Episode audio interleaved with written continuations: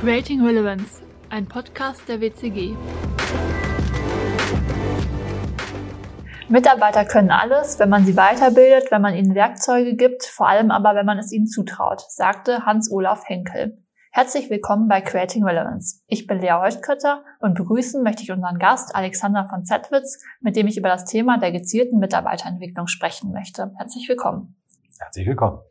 Du beschäftigst dich schwerpunktmäßig damit, wie wir es als Unternehmen schaffen, unsere Mitarbeiter langfristig im Unternehmen zu halten. Damit ein Mitarbeiter im Unternehmen bleibt, muss er zufrieden mit seiner Tätigkeit sein.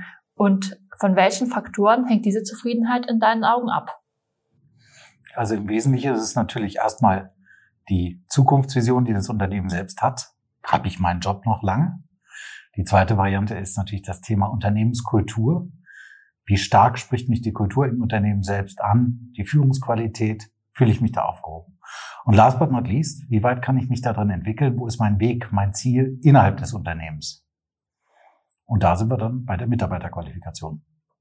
Inwiefern ist das denn Aufgabe des Unternehmens und nicht Aufgabe des einzelnen Mitarbeiters? Jedes Unternehmen hat ja spezifische Ziele und verändert auch die Ziele dadurch oder sagen wir die Techniken oder durch die veränderte Produkte, wenn die Anforderungen verändert. Das heißt, auch der Mitarbeiter muss auch durch neue Anforderungen, die von außen auf das Unternehmen kommen, mit qualifiziert werden, weil jetzt hat man schon sehr viel Geld in den Mitarbeiter investiert und dann will man ihn ja auch behalten. Also ist Schulung, konsequente Schulung, dauerhafte Schulung und auch über ein Auditverfahren nachfragen, ob die Schulung auch ausreicht oder ob da noch mehr kommen muss, relevant. Wie stelle ich mir das praktisch vor? Also ich komme jetzt zu meinem Chef und sage dem, okay, ich möchte mich weiterentwickeln oder wie soll ich mir das praktisch vorstellen? In jedem Unternehmen gibt es in der Regel das sogenannte Mitarbeitergespräch, das Jahresgespräch. Da wird ein Rückblick, Rückblick gemacht auf das, was der Mitarbeiter geleistet hat, wo seine Gaps waren, wo auch seine Goodies waren. Aber dann wird natürlich auch mit ähm, geguckt, was passiert eigentlich im nächsten Jahr. Inwieweit kann er sich vielleicht weiterentwickeln oder irgendwo hin entwickeln. Aber um das genauer zu fragen oder genauer zu evaluieren, könnte man im Vorfeld ein sagen wir, Online-Test machen, in dem eigentlich die Job Description von diesem Mitarbeiter gespiegelt wird. Und in dieser Job Description wird jeder Teil nachgefragt. Nicht nur, wie gut kannst du etwas, sondern wie wichtig ist das auch, was du da tust. Und wenn man das als Selbstfremdbild macht zwischen dem Vorgesetzten und dem Mitarbeiter, hat man ein relativ klares Bild von dem, wo der Mitarbeiter steht.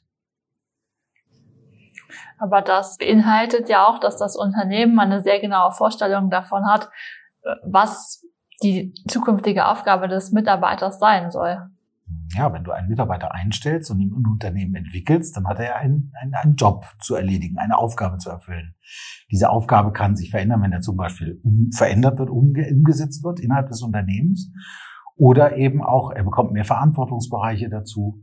Also das ist relativ viel Bewegung. Ich meine, wir sind hier nicht am Fließband, sondern das arbeitet ja weiter. Jetzt stelle ich mir vor, ich leite ein Unternehmen und habe 500.000 Mitarbeiter. Ähm, da ist ja der Blick auf jeden Einzelnen ähm, zeitlich und finanziell schon eine große Aufgabe. Wie gehe ich da vor als Unternehmer? Also ein Unternehmen mit 500.000 Angestellten. Okay, nehmen wir mal an, das ist so ähm, dann ist es ja immer im, innerhalb, ist ja, es ist ja auch egal, egal wie groß, aber es ist nicht einer, der alle 500.000 oder 500.000 scannen muss, sondern jeder hat, arbeitet ja in einer Arbeitsgruppe bei solchen Unternehmen mit dieser Größe. Und jede Arbeitsgruppe hat dann auch einen Vorgesetzten. Also kann man das nach unten kaskadieren und dann macht der Vorgesetzte dementsprechend sich ein Bild von seinem Team, von seinen Mitarbeitern. Vielleicht hat er 5, 10, 20 in seiner Gruppe. Dann muss er eben auch die 5, 10, 20 insofern bearbeiten. Er macht ja auch mit denen die Jahresgespräche. Also warum kann er nicht in die Jahresgespräche reingehen, indem er vor, im Vorfeld evaluiert hat, die Sichtweise des Mitarbeiters, wie gut kann ich was, wie wichtig ist mir das und dann auch aus Sicht des Teamleiters, wie gut ist das, was er da tut oder wie wichtig ist er das, wie schreibt mir das. Und wenn ich das miteinander korreliere, dann habe ich ganz klar schon ein Bild über die Lücken, die Gaps, oder da, wo sie beide gleicher Meinung sind.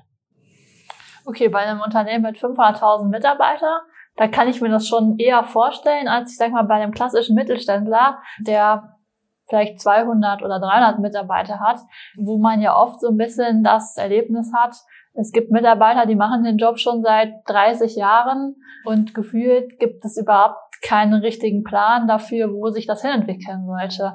Also wie geht man da vor? Vielleicht, also, und auch wie überzeugt man den Mitarbeitern dann davon, sich irgendwie in eine andere Richtung weiterzuentwickeln, wo er doch schon seit 30 Jahren den Job, den er macht, gut macht und damit zufrieden ist. Ja, ist doch großartig, wenn er den Job gut macht und alle damit zufrieden sind und auch der Arbeitnehmer damit zufrieden ist, dann ist alles gut.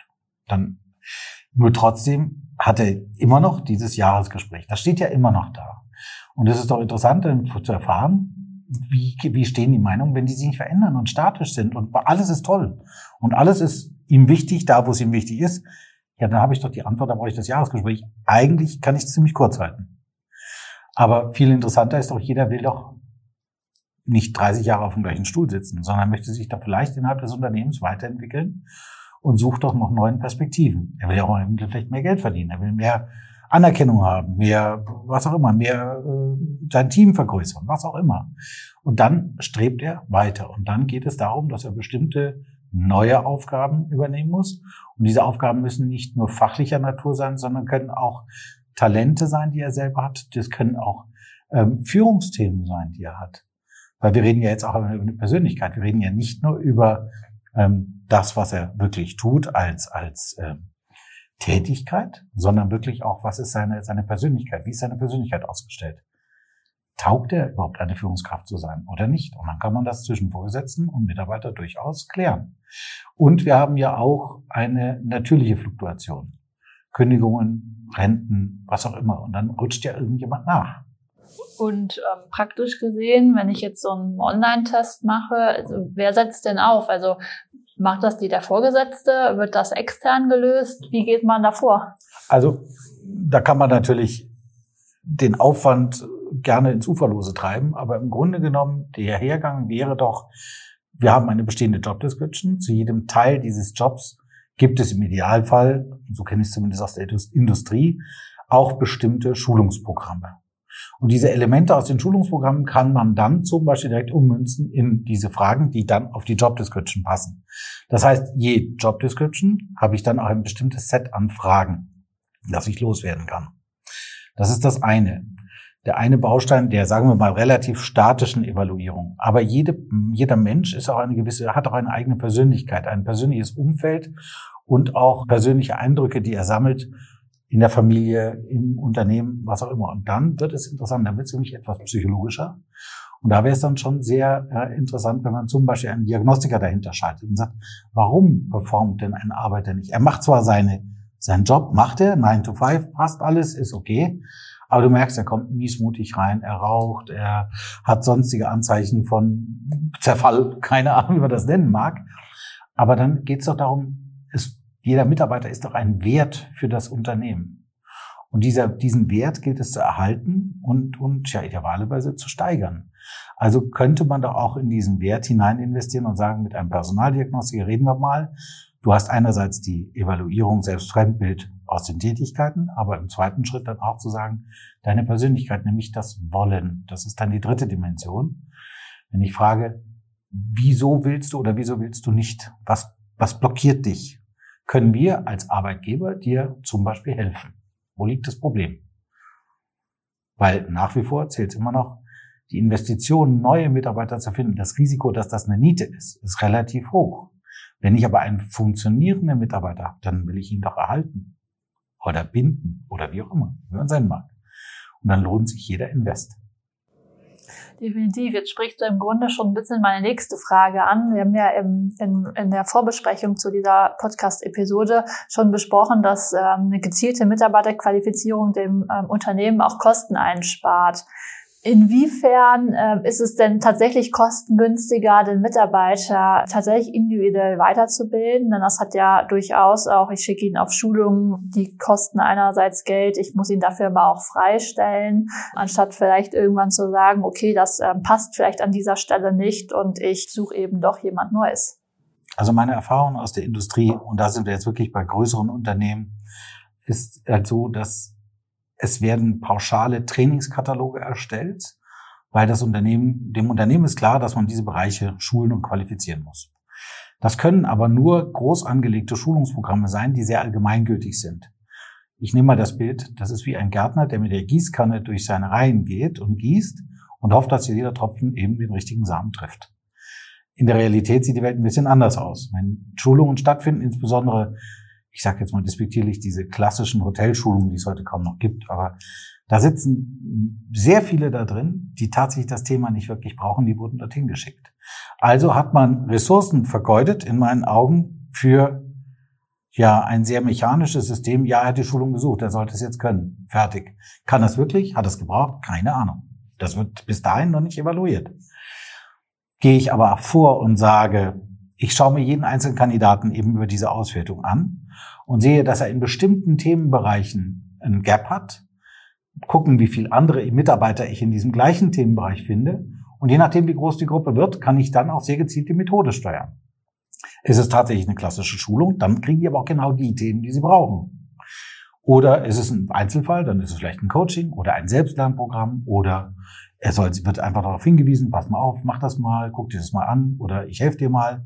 Und dann habe ich eine sehr klare Ausnutzung meiner Schulungsressourcen und schone auch deswegen die Mitarbeiter, weil ich schicke sie nicht sinnlos auf irgendein Training, was sie vielleicht gar nicht brauchen. Und da ist eben definitiv eine Einsparung zu sehen. Es ist zwar ein organisatorischer Aufwand im Vorfeld, aber wenn der einmal gemacht wurde, dann kann der revolvierend weitergeführt werden. Es muss nur einmal gemacht werden. Das ist genau auch meine, ähm, im Grunde meine nächste Frage, wie starte ich sowas? Weil was du jetzt gerade besprochen hast, das ist eben auch meine Erfahrung. So in vielen Unternehmen wird man, wird in den Jahresgesprächen ein bisschen besprochen, was man ähm, in Zukunft an Schulung machen könnte. Und dann wird man halt auf irgendeine Schulung geschickt und so richtig äh, geprüft oder überprüft, ob das wirklich tatsächlich sinnvoll war und auch was das nachher gebracht hat, wird im Grunde ja nicht. Also, also wie gehe ich damit vor, wenn ich ähm, das Thema jetzt ein bisschen strategischer angehen möchte? Da sind wir wieder am Anfang dieses Gesprächs, dass ich eben eine ähm, zum Beispiel mechanische Auswertung über die Job Description und die Trainingsbausteine mache und sag, wo, was kann er denn wie gut, wie wichtig ist ihm das? Und wenn das die gleiche Meinung des Vorgesetzten ist und sagen wir mal, der Wert ist dementsprechend schlechter, man kann ja einen Grenzwert festlegen, dann äh, oder die Meinungen gehen auseinander, dann muss man da nachhaken und dann ist das ein Thema für ein Jahresgespräch. Erstens. Zweitens ist das dann auch die individualisierte Trainingslandschaft eines jeden Mitarbeiters und er kann sich selbst quasi seine Trainingsbedarfe zusammenstellen in Absprache mit dem, mit, mit dem Vorgesetzten. Und letztlich ist es dann eine organisatorische Arbeit, dieses Thema dann umzusetzen in den einzelnen Methoden. Welche drei Tipps würdest du jedem Unternehmen an die Hand geben, wenn es sich mit der individuellen Mitarbeiterweiterbildung beschäftigen möchte? Mitarbeiter sind investiertes Kapital und dieses investierte Kapital möchte ich gerne im Unternehmen, am Unternehmen halten, egal wie. Und dazu gehört für mich das Thema Qualifikation. Und im nächsten Schritt natürlich auch die Nähe, die Tuchfühlung zum Mitarbeiter, zu wissen, was mit dem ist, was, wie kann ich den weiterentwickeln, wie kann ich ihn fördern. Ich möchte gerne den Mitarbeiter verstehen. Er ist keine Maschine, er ist keine Schreibmaschine, die ein neues Farbband braucht, sondern ich muss wirklich diesen Mitarbeiter verstehen, Nähe zu ihm aufbauen. Und letztlich ist das Thema Mitarbeiterqualifikation oder die Art der Qualifikation ein wesentlicher Bestandteil der Unternehmenskultur.